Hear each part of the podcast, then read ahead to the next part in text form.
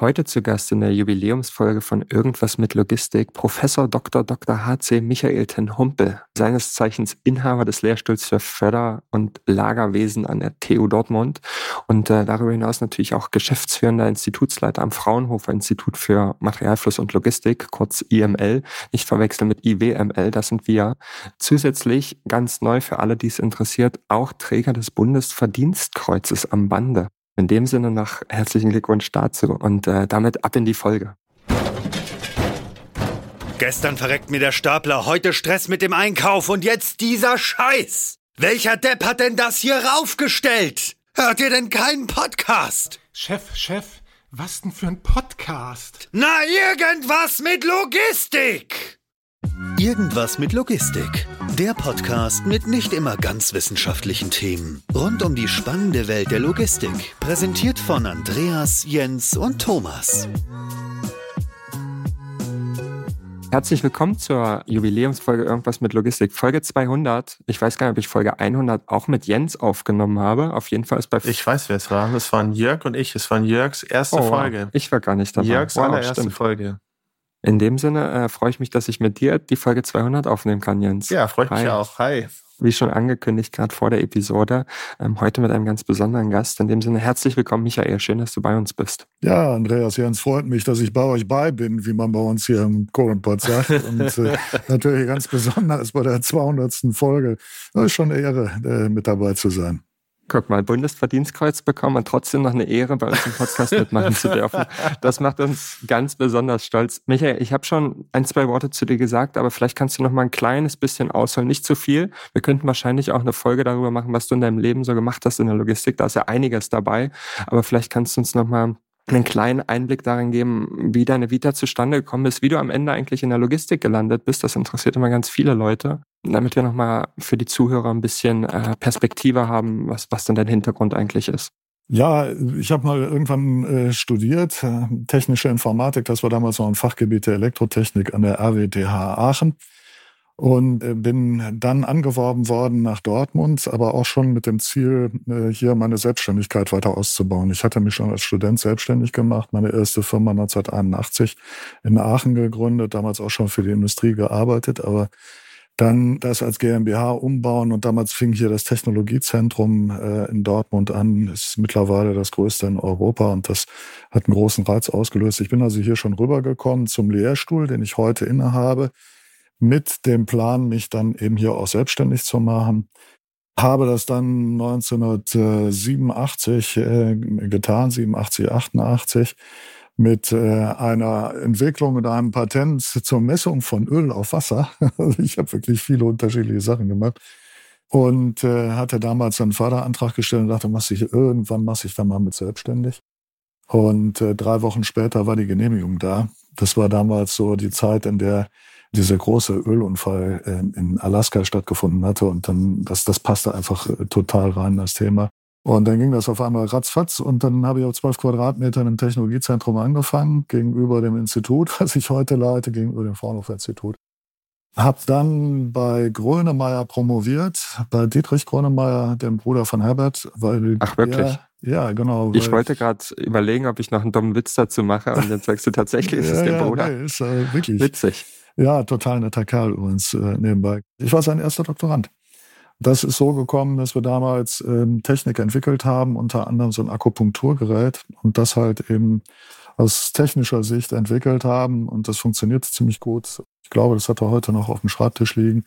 Und dann kamen wir irgendwann ins Gespräch und er sagte, Mensch, ich äh, habilitiere gerade, äh, wir können doch eigentlich eine Doktorarbeit zusammen machen und habe dann über Blutdruckmessung promoviert, weil das hatten wir gerade in der Entwicklung, Digitalfiltertechnologie für Druckmessgeräte, die am Handgelenk den Blutdruck messen. Ja, und da merkst du schon, typische Logistiker. Nein, im Ernst, ich hatte ja äh, schon beim Lehrstuhl angefangen und dann bin ich auch zur Logistik zurückgekehrt, nachdem wir fast ganz Airbus automatisiert haben in Hamburg.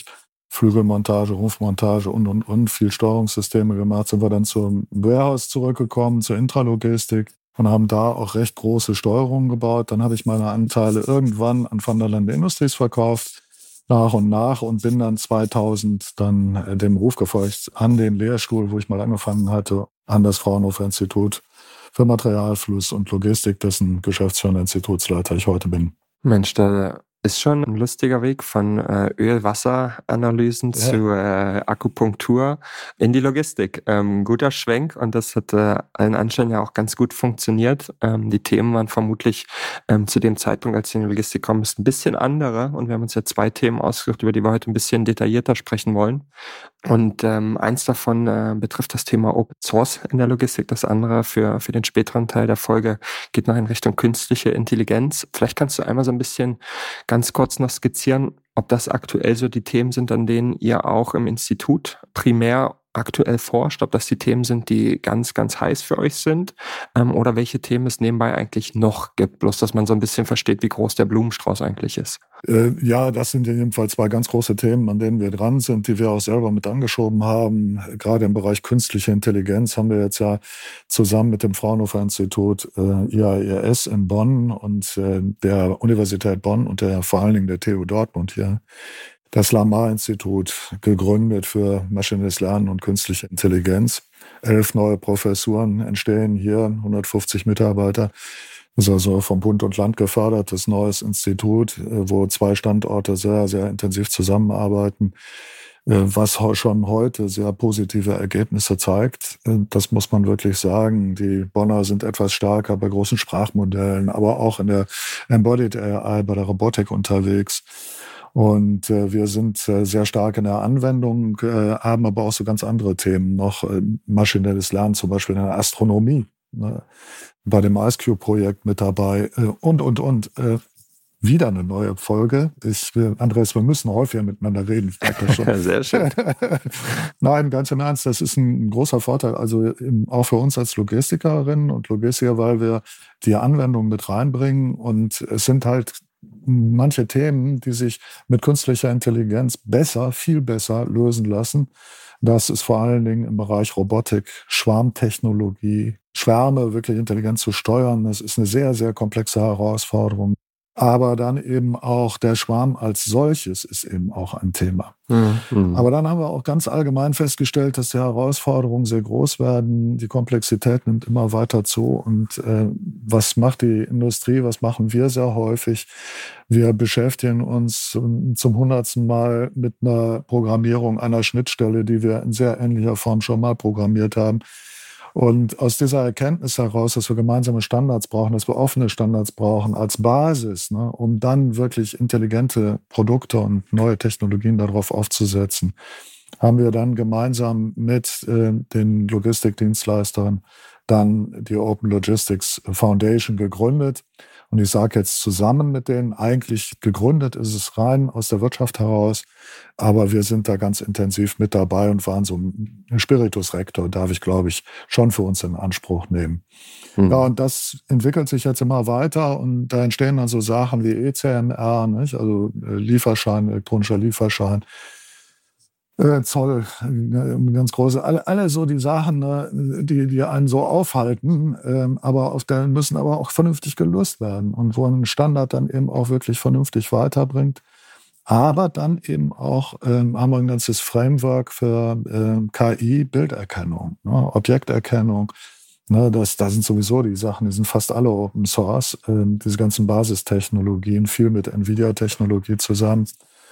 Und dann wollen wir natürlich mit diesen Unternehmen den nächsten Schritt dann auch gemeinsam gehen und daraus neue Produkte dann eben auf dieser Basis entwickeln. Das ist natürlich dann auch letztendlich das Ziel. Ne? Wenn wir jetzt mal das Thema mit äh, Open Source aufnehmen, dann ist ja, wie du, wie du schon gesagt hast, versucht man natürlich Standards zu entwickeln. Ihr macht das über einen Ansatz, wo ihr natürlich die Wirtschaftsbeteiligten oder zumindest einige davon direkt dabei habt. Und der Hintergrund ist wahrscheinlich, dass die Etablierung eines Standards ist ja immer komplex, insbesondere was die Adaption angeht.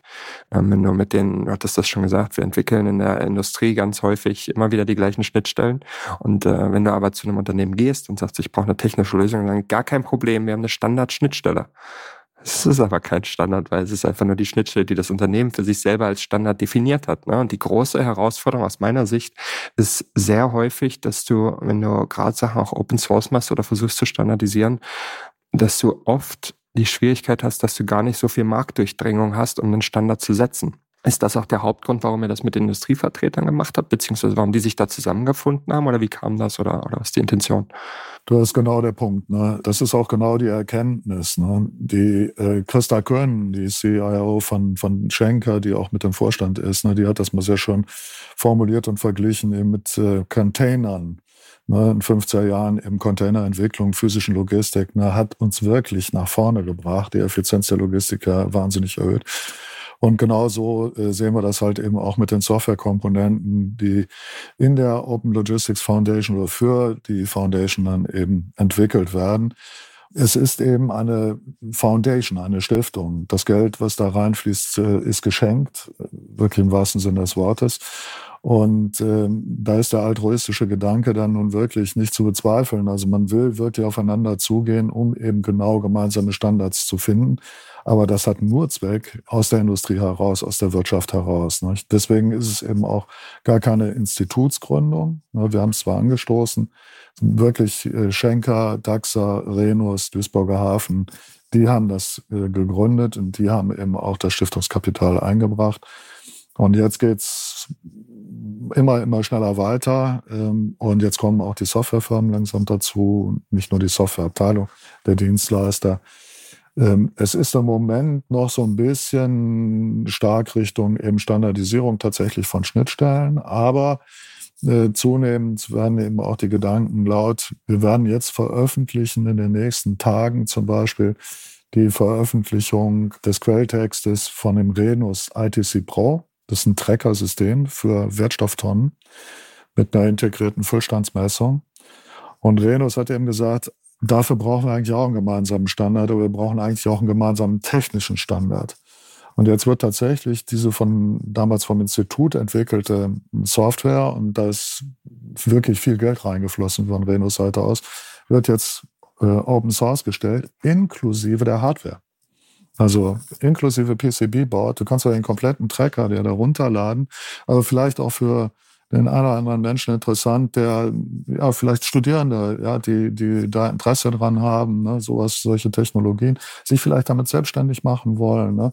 Ja, das ist gewollt. Ne. Also ähm, es ist viel wertvoller, einen gemeinsamen Standard zu haben, als das Hoheitswissen, wie man denn jetzt einen, was weiß ich, Kommunikationsstack äh, unter 5G anlegt was nicht ganz ohne ist, aber was nicht den entscheidenden Vorsprung bringt. Den entscheidenden Vorsprung bringen die Prozesse, die man damit aufsetzt. Ne? Und in dem Fall ist es so, dem ITC Pro, dass äh, Renus 30 Prozent Ressourcen spart. 30 Prozent, ne? weil die keine leeren Tonnen mehr abholen, ne? Äh, die Touren besser optimieren können ne? und, und, und nicht mehr die Tonnen suchen müssen. Was ich super spannend finde, beziehungsweise auch herausfordern. Wir hatten ja gerade schon ein bisschen darüber gesprochen, mit was ihr euch beschäftigt. Du hast zum Beispiel auch äh, visuelle Erkennung angesprochen.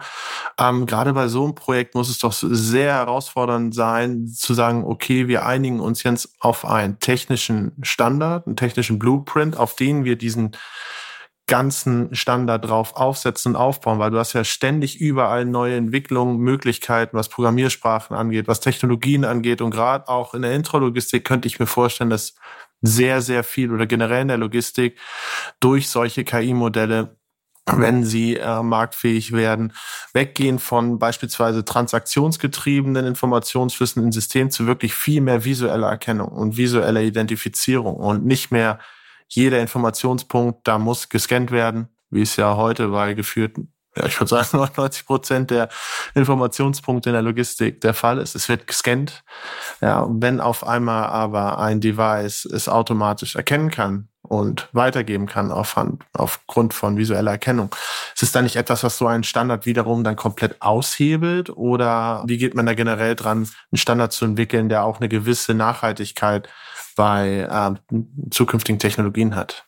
Es ist eben einfach eine neue Technologie. Neue Technologie, also lass uns gucken, was können wir damit machen. Mhm. Zuversicht macht Zukunft. Ne? Lass uns äh, schauen, was man damit machen kann. Ne? Da, da fallen mir sofort ein paar neue Geschäftsmodelle ein. Und wie du eben sagst, gerade optische Erkennung. Ich persönlich äh, bin davon überzeugt, dass äh, Kamerasysteme die absolute Zukunft sind und dass wir in Zukunft gar keine Scanner mehr haben werden sondern dass äh, Kamerasysteme, so wie wir es jetzt bei DAXA realisiert haben, mit DAXA zusammen realisiert haben, Kamerasysteme als Kamerascanner arbeiten. Okay, die lesen dann auch noch einen Barcode, um die Palette zu identifizieren, aber vermessen die dann, sehen, wo sie steht und, und, und. Da ist ein kompletter digitaler Zwilling, der daraus entsteht. Ne? Mhm. Aber das muss man sich mal vorstellen, was das für ein Paradigmenwechsel ist. Ne? Ich weiß nicht, Jens, wenn ich, wenn ich dir gesagt hätte, so vor drei, vier Jahren gesagt hätte, DAXA hängt mal 500 Kameras intelligente unter die Decke, um so ein ganz normales Umschlaglager zu automatisieren oder zu besser zu, zu steuern. Dann hätte ich gesagt, da hat wahrscheinlich noch niemand mit dem Betriebsrat geredet. ja, genau, der, der, der war natürlich von vornherein mit eingebunden. Die Menschen sind natürlich rausgepixelt. Ne? Mhm. Ne? Ist ja klar, es geht, geht, geht ja nur um, um die die Ladungsträger. Ja.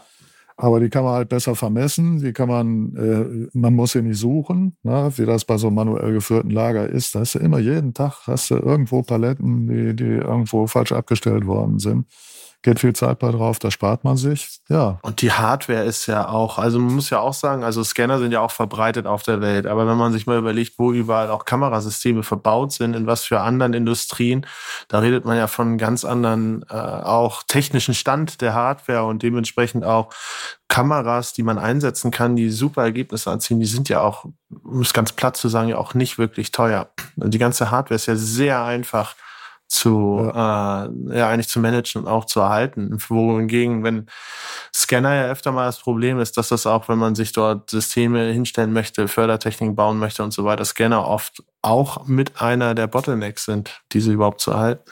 Du, das ist das eine. Äh, das andere ist, dass natürlich zusätzliche Informationen äh, ableiten kannst. Das Bild selber der Palette kannst du grob zumindest vermessen. Das ist das, was wir bei DAXA über gravimetrische Verfahren eben auch machen. Und offensichtlich lohnt es sich, weil wir haben jetzt gerade das zweite Lager jetzt eben auch schon wieder damit ausgestattet und ich glaube, damit wird auch noch nicht Ende sein. Nochmal gespannt, wir haben uns für den Deutschen Logistikpreis beworben, jetzt im Oktober in Berlin. Also wenn ihr gefragt werdet, votet für uns. Sehr gut, haben wir auch den Werbeblock abgehakt. Ähm, weißt du, neben, neben dem Wechsel mit, mit, der, mit der Frage, die du, die du gestellt hast, was, was Jens vor zwei, drei Jahren gedacht hätte wegen der Kameras, finde ich tatsächlich den Gedanken grundsätzlich noch fast viel faszinierender, sagen, wenn mir jemand vor zwei, drei Jahren gesagt hätte, dass sich Logistikunternehmen, die per se nicht unbedingt vor Geld strotzen oder, oder wo man sagt, das ist ein Hochmargengeschäft, dass man denen sagt, die stellen Software Open Source bereit, die sie vielleicht früher auch mal bezahlt haben, dann hätte ich da wahrscheinlich noch viel mehr Fragezeichen gehabt, um zu sagen, das glaube ich nicht, dass die Unternehmen sich dafür bereit erklären, sagen wir, kooperieren wir zusammen, sehen wir irgendwie ab von individuellen äh, Vorteilen, die wir uns selber erarbeiten im stillen Kämmerlein, sondern wir arbeiten kollaborativ zusammen und äh, das auch noch und ermöglichen damit tatsächlich auch noch neue Geschäftsfelder für Gründer und Gründerinnen, die, die in der Welt so unterwegs sind. Das hätte ich wahrscheinlich für noch unwahrscheinlicher gehalten, um ehrlich zu sein. Das sehe ich gar nicht so. Ich glaube, erstens unterschätzt man, glaube ich, wie viel Leute in einem Markt auch miteinander reden müssen, damit der Markt überhaupt funktioniert. Das hat jetzt nichts mit Absprachen zu tun, aber es gibt halt einfach gerade so im Bereich Standardisierung ist halt gar nicht anders möglich, als Sachen zusammen bereitzustellen. Und wenn du es für dich in dein Kämmerchen machst, ist das Geld ja verschwendet, weil dann wird es sich ja nie am Markt durchsetzen. Weißt du, das geht ja nur über eine gewisse Durchdringung. Ich glaube, da gibt es auch in der Vergangenheit, glaube ich, mehr als genug Beispiele, wo sowas stattgefunden hat. Aber nicht in so einem orchestrierten Umfeld, ne? Also wir haben das erste Open Source Projekt 2001 gemacht. Das war mal WMS. Das war der Ansatz, so ein gemeinsames Basis, Managementsystem zu realisieren mit absoluten Basisfunktionalitäten. Mhm. Und äh, daraus tatsächlich auch ein Start-up äh, entstanden, ist gerade an Schenker jetzt äh, verkauft worden. Die Idee ist schon lange da. Ne?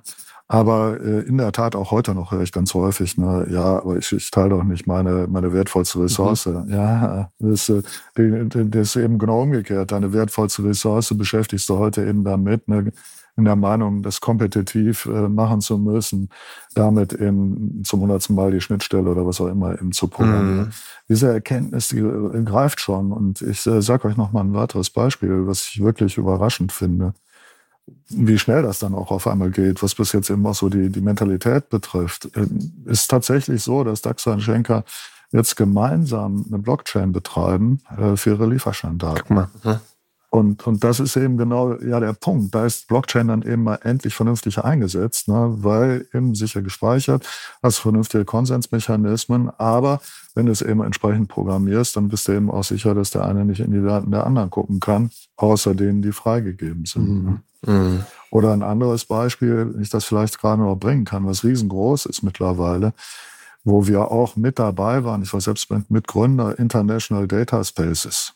Die Basis eben auch des Datenraumes, über den jetzt alle reden, bei Gaia X, Manufacturing X und äh, wie die ganzen Initiativen eben heißen, die jetzt sehr stark vom Wirtschaftsministerium aus Berlin jetzt auch mit angeschoben wurden. Ziemlich erfolgreiche Geschichten, aber vor allen Dingen auch wieder erfolgreiche Unternehmensgründungen wie Sovety, die dann jetzt eben auch genau solche Datenräume anbieten, in denen man die Datensouveränität über die Daten behält. Das, das passt schon sehr gut zusammen. Und das ist auch, äh, also die ganzen Konnektoren und so weiter, die sind natürlich auch alle wieder Open Source, in dem Fall äh, bei Eclipse zu finden. Mhm. Da passiert also einiges äh, im Open Source Bereich und, und wahrscheinlich, wie du, wie du es schon gesagt hast, ist es aktuell so, dass da natürlich mehr und mehr Player auf die, auf die Plattform kommen, ähm, neben den tatsächlichen Anwendern dann auch die Softwareunternehmen, die man natürlich auch braucht mit äh, der Expertise, die sie mitbringen ähm, und, und natürlich auch die Durchdringung, die sie im Markt haben, nochmal auch auf kleine und mittlere Unternehmen beispielsweise ähm, Einfluss zu nehmen. Ne? Wenn man jetzt guckt, okay, so ein DAXA und Schenker, die haben natürlich eine gewisse Größe, was natürlich auch hilft, ähm, um, um so einen initialen Start zu haben. Aber ganz, ganz oft ist es ja so, dass, dass gerade die kleinen und mittelständischen Unternehmen so ein bisschen abgehangen sind. Ne? Und wenn die dann natürlich über Produkte durch die jeweiligen Softwareanbieter beispielsweise dann auch äh, vernünftig damit versorgt werden können, schließt sich der Kreis und, und die Durchdringung wird natürlich noch, noch viel größer. Ähm, ich glaube, das Open Source Thema und, und sehe das auch persönlich im, im eigenen Berufsumfeld. Ich glaube, das wird äh, noch deutlich größer und deutlich relevanter, auch in äh, noch vielen anderen Bereichen. Hast du erst Management-Systeme angesprochen, Automatisierungstechnik. Da gibt es noch viel zu tun äh, in dem Bereich. Nichtsdestotrotz würde ich aber sehr gerne auch ein bisschen auf unser zweites Thema äh, eingehen, das, das wir heute mitgebracht haben. Und das Wort ist schon das ein oder andere Mal gefallen, äh, während, während wir schon gesprochen haben in den ersten 22 Minuten hier. Ähm, und zwar geht es um künstliche Intelligenz. Und ähm, künstliche Intelligenz ist ja witzigerweise habe ich gestern, gerade gestern, habe ich äh, ja beim sinnlosen Scrollen im Internet, äh, anders kann ich es tatsächlich nicht sagen, einen Roboter gesehen, der Kaffee gemacht hat und drunter hat jemand geschrieben, künstliche Intelligenz macht den besten Kaffee, wo man natürlich sehr, sehr schnell sieht, Gut, nicht alles, was elektronisch betrieben ist, ist künstliche Intelligenz. Muss man vielleicht auch differenzieren. Ähm, deswegen finde ich es interessant, dass wir das Thema äh, auch hier nochmal aufgreifen und uns ein bisschen aufrollen. Du hattest schon gesagt, dass es ein neues Institut gibt, das ihr, das ihr gegründet habt mit, mit äh, vielen Sitzen und, und natürlich entsprechenden Fördermitteln. Aber vielleicht kannst du aus deiner Sicht vielleicht als Einstieg in das Thema mal ganz simpel erklären, was denn eigentlich künstliche Intelligenz ausmacht und wie ich sie wirklich erkennen kann. Ich glaube, damit äh, hat der ein oder andere Schwierigkeiten und ich würde mich sogar nicht ausschließen in allen Fällen. Ja, künstliche Intelligenz ist erstmal ein Teilgebiet der Informatik. Ne? Und ein KI-System, äh, eine Maschine, äh, wird als solche bezeichnet, wenn sie uns intelligent vorkommt. Ah, okay. Mhm. Das ist natürlich Kaffeekochender Roboter. die Antwort in sich sozusagen. ja, ja. Nein, im Ernst, ähm, man müsste sich dann natürlich darüber unterhalten, was, was denn dann einem äh, wiederum intelligent vorkommt. Also was ist eigentlich Intelligenz? Aber das führt jetzt nur wirklich zu weit. Ähm, kann ich auch, denke ich mal, eher den Philosophinnen und Philosophen überlassen, so Fragen zu beantworten. Aber äh, um die Frage vielleicht doch nochmal etwas besser zu beantworten, meistens, wenn wir über künstliche Intelligenz äh, sprechen, in der Logistik insbesondere, sprechen wir vom maschinellen Lernen. Und das maschinelle Lernen ist äh, wiederum ein Teilbereich der künstlichen Intelligenz und der Informatik, in dem eben Ergebnisse erzielt werden, ohne dass sie explizit programmiert werden.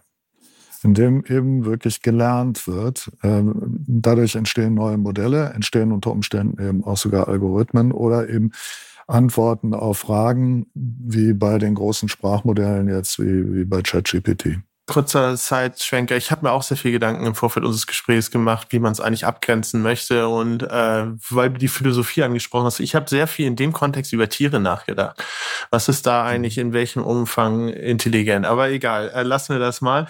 Ich möchte kurz was zitieren und dann einmal würde ich mich freuen, deine Einschätzung zu haben, welchen Impact eigentlich künstliche Intelligenz haben wird. Und zwar habe ich hier ein Logistics Trendradar aufgemacht, wo ich gerne ab und zu mal reinschaue.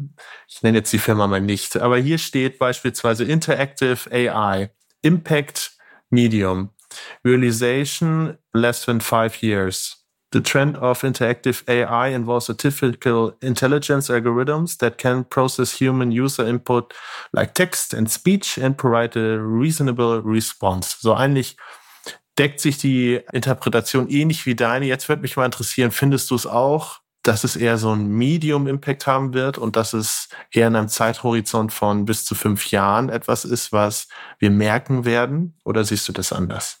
Also jetzt muss ich aufpassen, dass ich jetzt äh, keine, keine Schelte betreibe äh, bei den Freunden von der gelben äh, äh Seite. Nein, äh, nein, ganz im Ernst. Also ich hatte mal vor, vor ein paar Jahren beim, auch beim Deutschen Logistikkongress, hatte ich mal äh, damit geöffnet, meinen Vortrag, ich gesagt habe, die Digitalisierung von allem und die künstliche Intelligenz in allem wird alles für uns alle ändern. Und ich glaube, dieser Satz, der gilt heute mehr denn je. Äh, und das ist auch wirklich nach wie vor was, was ich auch sehe, was, was sich aber wirklich eben auch umsetzt. Äh, es gibt so unglaublich viele Möglichkeiten ähm, und äh, eben auch wirklich neue Produkte, neue Märkte, die eben auch entstehen.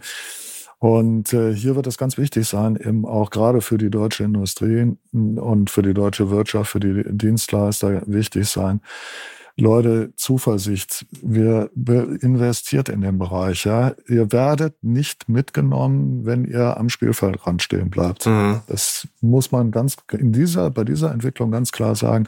Das hat in der Vergangenheit immer wieder mal funktioniert, nicht, wo man dann eben nicht unbedingt vorne mit dabei sein musste. Aber das geht so schnell dass man äh, hier wirklich keine Zeit verlieren darf und man sich wirklich ernsthaft engagieren muss und da eben auch gerade der Appell an die ganz Großen, hier reden wir nicht über ein paar hunderttausend Euro und wir machen mal bei dem Start-up mit und bei dem Start-up. Das erfordert wirklich fundamentales Investment, weil die Märkte werden durch künstliche Intelligenz stark verändert werden. Es werden große neue Märkte eben auch entstehen. Und wenn man damit dabei sein will, da muss man halt so agieren, wie unsere amerikanischen und chinesischen Freunde das machen, die halt Milliarden da reinstecken. Ich finde das auch total faszinierend, was du gerade angesprochen hast. Es ist ja noch gar nicht abzusehen. Wenn man einfach mal anfängt, in die Richtung zu überlegen, es ist ja ein unendliches Feld an potenziellen Möglichkeiten, Produkte, die dort entstehen können, die man noch gar nicht so wirklich abschätzen kann und die natürlich auch zum Teil andere Sachen substituieren. Ne? Und da denke ich mir auch, diese Entwicklung, die dahinter ist, vor zwei, drei Jahren hat man sich, äh, war man noch total schockiert, wenn eine künstliche Intelligenz in, ich weiß noch, in Gu, glaube ich, hieß das Spiel, dieses riesige mhm. chinesische äh, like, like Schach äh, als, mhm. als, als Dahl das erste Mal eine AI gewonnen hat, weil das Spiel ja so komplex, als so unfassbar komplex gilt. Und ähm, jetzt ist man am Punkt, wo es komplett eigentlich in einem sehr äh, rudimentären ähm, ähm, Status, aber trotzdem mit ChatGPT ja speziell eigentlich schon bei äh, komplett in der Gesellschaft auf einmal angekommen ist, von innerhalb von ein paar Wochen. Mhm. Ich meine, es war einfach da und auf einmal hat es jeder genutzt und, ja. und äh, schreibt damit jetzt E-Mails oder codet damit zumindest äh, Initialsachen und so weiter und so fort. Und ähm, ich glaube, das ist das, was, was, was auch so unfassbar faszinierend ist, dass es etwas ist, technologisch, was man vielleicht noch gar nicht so richtig absehen kann, welchen Impact das eigentlich haben wird. Das finde ich sehr, sehr spannend kann man, glaube ich, mhm. jahrelang nur drüber nachdenken. Sind wir wieder bei der Philosophie. Einfach nur darüber nachzudenken, welche Möglichkeiten es eigentlich gibt. was auch nicht okay ist. Ja, ne? Das ist eine Regulatorikfrage ein Stück weit. Ja, noch, noch, noch mal ein anderes Thema. Lass mhm. mich gerade noch mal, was ich noch zu Jens noch sagen wollte. Jens, das war eigentlich vorhersehbar, die Entwicklung. Ne? Er hatte mich vorhin auch gefragt, künstliche Intelligenz, ne, wenn man das definieren will. Es gibt ja so diese klassische Definition, äh, von Alan Turing, ne, äh, KI, äh, der KI-Test, nicht, da wo mhm. ein Mensch vor zwei verschlossenen äh, Räumen steht, in einem Computer, im anderen ein äh, Mensch und wenn er in der Kommunikation nicht mehr erkennen kann, in welchem Raum der Computer steht, beziehungsweise der Mensch sitzt, dann ist der Turing-Test bestanden, dann hat was mit künstlicher Intelligenz zu tun. Dieser Test wird von ChatGPT bestanden. Also so stand es in jedem Fall in Nature und Nature lügt nicht. Und das, das ist ein Riesenschritt, ja, ähm, nicht wo, wo noch vor zwei Jahren oder so man gesagt hätte, na, Turing-Test, hm, na, so zu 70 Prozent bestanden. Jetzt fangen schon wieder Kolleginnen und Kollegen an, ganz komplexe Konstrukte sich zu überlegen, wo dann doch wieder auffällt, dass es vielleicht kein Mensch ist. Aber ganz ehrlich gesagt, auch Menschen machen Fehler. Mhm. Nicht? Also, also für mich ist das, ist das auch ganz äh, offensichtlich. Und du hattest das Beispiel genannt mit Go. Und da möchte ich noch mal ganz kurz noch mal eine Parallele ziehen. Äh, Go, das hat uns damals auch wirklich ähm, aus der Kurve getragen, dass eine künstliche Intelligenz mit relativ kurzfristigem Lernen es schafft, den Go-Weltmeister zu schlagen. Aufgrund der wahnsinnigen Vielfalt von Zugmöglichkeiten äh, bei dem Spiel Go. Und das ist in der Logistik eben an, an ganz vielen Stellen durchaus ähnlich. Wir haben es mit wahnsinnig vielen Varianten äh, zu tun. Es geht schon los bei dem Problem des Handlungsraums. Reisenden, ne? den kürzesten Weg mhm. äh, zu finden zwischen vielen Abgabestationen. Ne? Muss ich mal vorstellen, schon bei 62 Abgabestationen oder Auf Tickstationen ne? Im, im Kommissionierzentrum, schon bei 62 ne, Stationen ist die Anzahl der möglichen Wege größer als die Anzahl der Atome im Universum. Und was ich sagen will, ist, wir können durch Lernen, durch maschinelles Lernen, also durch künstliche Intelligenz, ne, neue Lösungen finden, indem wir sie lernen. Wir können Dinge lernen, die wir gar nicht mehr verstehen und die wir algorithmisch gar nicht abbilden können. Ja, genau. Das ist nämlich ja. auch, auch, auch ein Ding, ähm, wo ich oft drauf gestoßen bin, wenn darüber gesprochen wird, ja, das kann man ja mit Rechenmodellen machen, mit Algorithmen, aber genau das Beispiel, was du gerade genannt hast mit den 62 Stationen, wenn du es alles immer nur mit Algorithmen machen möchtest, dann stehst du irgendwann vor Problemen, die so groß sind, die du gar nicht wirtschaftlich in der Zeit eigentlich bestimmen und berechnen kannst. Das macht keinen Sinn. Dann gehst du mit Ausschlusskriterien daran, dann ist es immer nur noch gewisses Suboptimum, sag ich mal. Da habe ich noch ein, noch ein weiteres Beispiel. Das hinkt etwas. Also, aber ich finde es trotzdem, es gibt einen schönen Impuls äh, zum beim Nachdenken. Das sogenannte Drei-Körper-Problem. Nach wie vor gibt es keine geschlossene Lösung für das sogenannte Drei-Körper-Problem. Also Erde, Mond und Sonne umkreisen einander und äh, das wird über Gravitation das System äh, bestimmt. Und wir haben nach wie vor für dieses Drei-Körper-Problem keine geschlossene mathematische Lösung. So, jetzt stell dir mal einen Schwarm, so wie wir es ja hier haben, einen Schwarm mit ein paar Dutzend Loadrunner vor, ne, wie wir es hier mit Kion entwickeln die mit 10 Metern pro Sekunde völlig frei über die Fläche kacheln und wo du dann eben einerseits den kürzesten Weg bestimmen musst, andererseits mhm. dann aber natürlich auch die Abhängigkeit der Wege untereinander und, und, und, und, und noch ganz viele weitere Variablen. Da werden wir eben auch gute Lösungen, denke ich, dadurch finden, dass wir in der Simulation dann, aber auch in der Realität Lernen, maschinelles Lernen einsetzen, weil algorithmisch bist du da ganz schnell am Ende. Mhm. Absolut. Ja? Was machen wir? Wir setzen Heuristiken ein, ne? also ganz einfache Annahmen. Ne? In der Kommissionierung zum Beispiel irgendwie, die Artikel sind in den Zonen gleich verteilt oder so. Ne? Solche, was, was dann schon relativ weit weg ist von der Realität, nehmen wir mal solche Annahmen, um dann Lösungen statistisch berechnen zu können. Ja, und mit maschinellem Lernen können wir aber vielleicht bessere Lösungen finden. Ja. Da ist, das, da ist KI wirklich ziemlich gut. Also wenn du siehst, was was auch die Sprachmodelle, was jetzt auch ChatGPT an scheinbar kreativen äh, Lösungen, scheinbar, okay, ja, noch würde ich sagen, noch würde ich sagen, scheinbar kreativen Lösungen dann eben bringt, ne, die sich auch da mathematisch oder bildlich umsetzen lassen, ziemlich abgefahren. Finde ich ziemlich interessant. Du hast jetzt auch gerade äh, zwei ganz konkrete Beispiele genannt, äh, beispielsweise mit dem Loadrunner oder, oder mit, äh, mit, mit der Zuteilung von Arbeitsplätzen. Du hattest aber auch auf der anderen Seite gesagt, natürlich erfordert das auch ein massives Investment der Wirtschaftsbeteiligten ne? und, und einen sehr, sehr großen Lift. Und ähm, ich habe das Gefühl, dass es oft so ist, dass, dass diese Unternehmen, und hier kommt natürlich auch wieder die Open-Source-Frage so ein bisschen mit rein, dass die Unternehmen das natürlich versuchen und am Ende versucht natürlich auch jeder seinen unfairen Vorteil zu finden, mit dem er besser ist als alle anderen. Auf der anderen Seite führt das aber auch dazu, dass solche Technologie ein Stück weit verschlossen ist für den allseits beliebten Mittelstand, den wir ja so gerne in Deutschland zitieren bzw. vertreten. Was ist denn der Tipp für die Mittelständler ähm, unter, unter den Zuhörenden? Was sollen die denn machen, die jetzt äh, keine Millionen in, in, in äh, Technologie oder Forschung investieren können? Einfaches Ausprobieren von kleinen Lösungen, die es so gibt? Oder, oder was ist der pragmatische Tipp? in jedem Fall ähm, sich anschauen, was ist an, an Möglichkeiten vorhanden. Und es gibt eben ganz viel Open Source. Ne?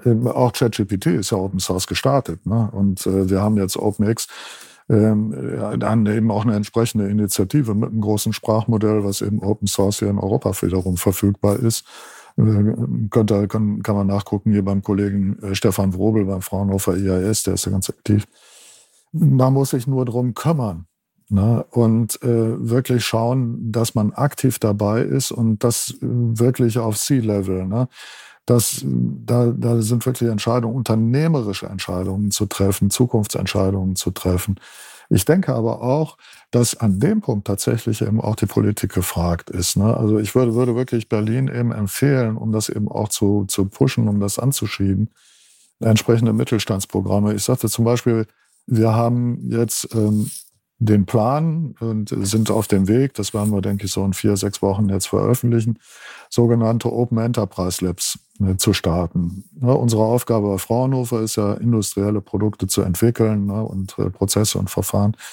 Und ähm, das mit der Industrie gemeinsam äh, und der Wissenschaft zu machen. Und äh, hier ist eben die Idee, mehrere Unternehmen, vielleicht fünf, sechs, und gerade kleinere oder mittelständische Unternehmen zusammenzuführen und eben zu sagen, kommt, lasst uns gemeinsam daran entwickeln, bestimmtes Thema, was weiß ich, Robotersteuerung oder so etwas. Ne? Lasst uns da gemeinsam dran entwickeln, aber alles, was entwickelt wird, ist Open Source. Wenn ihr ein Produkt daraus machen wollt, dann müsst ihr das additionell machen. Aber alles, was wir gemeinsam entwickeln, ist Open Source.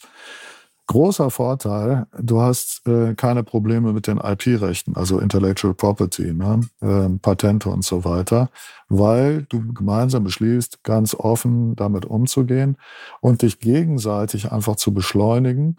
Und die Idee ist natürlich sehr ähnlich wie die der äh, Open Logistics Foundation, mit der wir das zusammen machen. Aber ganz konkret eben dann auch zu sagen, lieber Staat, das ist jetzt eine altruistische Entwicklung. Die können alle nachher nutzen. Wir tragen über die Foundation Sorge dafür, dass es auch wirklich zur Verfügung steht. Ist ja auch immer noch mal so ein Punkt. Ne? Aber in dem Moment muss man das doch von der Steuer absetzen können. Mhm. Ja? Oder so, dass man so Innovationsgutscheine macht, ne? über das Wirtschafts- oder Finanzministerium vielleicht eben so etwas andenkt. Ne? Aber dann eben die zusammenführt, weil äh, viele Entwicklungen in der Tat, da ist die Einzel das Einzelunternehmen vielleicht, verfügt auch nicht über das Know-how. Ne? Ja, dann eben zusammen mit dem Fraunhofer Institut und zusammen mit weiteren äh, Unternehmen, das können ja auch gerne konkurrierende sein.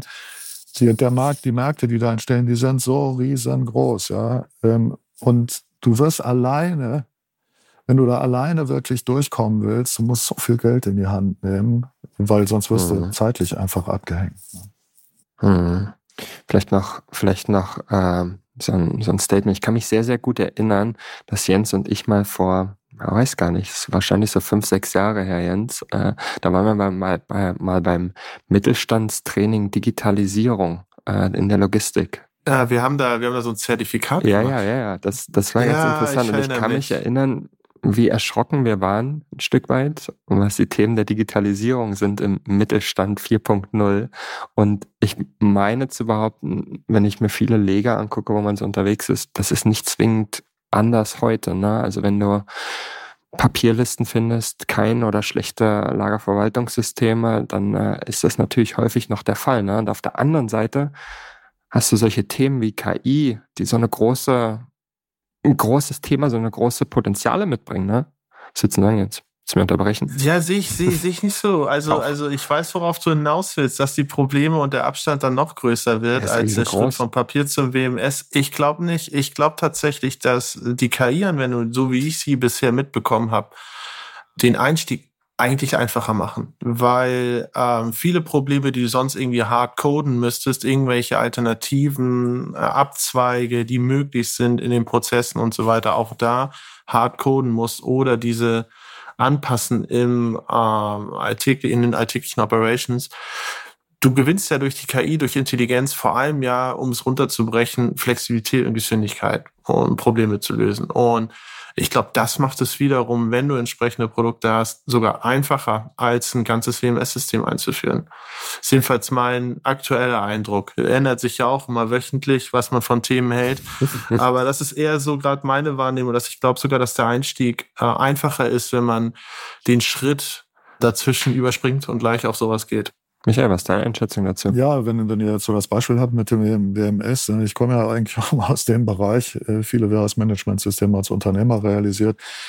Ähm, da kannst du sehr viel mit künstlicher Intelligenz halt sehr viel besser machen. Und äh, eigentlich richtet sich unser Appell jetzt ja im Augenblick weniger an die Anwender, sondern eben an die Hersteller von WMS. Ne? Hm. Äh, die, ähm, und gerade dieser Markt, ihr habt ja gerade eine WMS-Studie gemacht, äh, der, der Markt ist ja sehr stark mittelständisch geprägt. Ne? Und äh, ähm, diese Unternehmen, die müssen eigentlich ein hohes Interesse daran haben, intelligente Inventurverfahren, ähm, was, was ich gerade sagte, Batchberechnung. Batchberechnung, mhm. ja. Gutes Beispiel. Wirklich, da hast du heute genau ähnliche Heuristiken wie, wie vor 20, 30 Jahren. Also Annahmen, sinnvolle Annahmen, du kommissionierst von schwer nach leicht, von leicht nach schwer und so weiter. Ähm, und äh, das türmt sich übereinander und dann funktioniert das auch am Ende des Tages, aber äh, bist dann, denke ich, ganz häufig relativ weit weg vom Optimum, weil du es eben algorithmisch nicht unter Kontrolle kriegst. Da kann künstliche Intelligenz wirklich helfen. Ne? Und äh, vielleicht sollten wir zunächst einmal eben darüber nachdenken, die und die Startups natürlich eben auch, die Gott sei Dank jetzt wieder entstehen. Also wir haben im Augenblick eine Handvoll Startups, die gerade so in der, in der Frühphase jetzt gerade GmbH gegründet haben oder gerade dabei sind, ach Mensch, Gott sei Dank, endlich geht's mal wieder los. Also ähm, äh, da, da hoffe ich sehr, dass ähm, viele junge Menschen, vielleicht hören uns ja auch ein paar zu, begreifen, was, was für Chancen aktuell gibt. Ne? Und lasst euch bloß nicht erzählen, es wäre kein Geld da, keine Investoren und die kämen sowieso nicht nach Deutschland oder sonst irgendwas. Ne?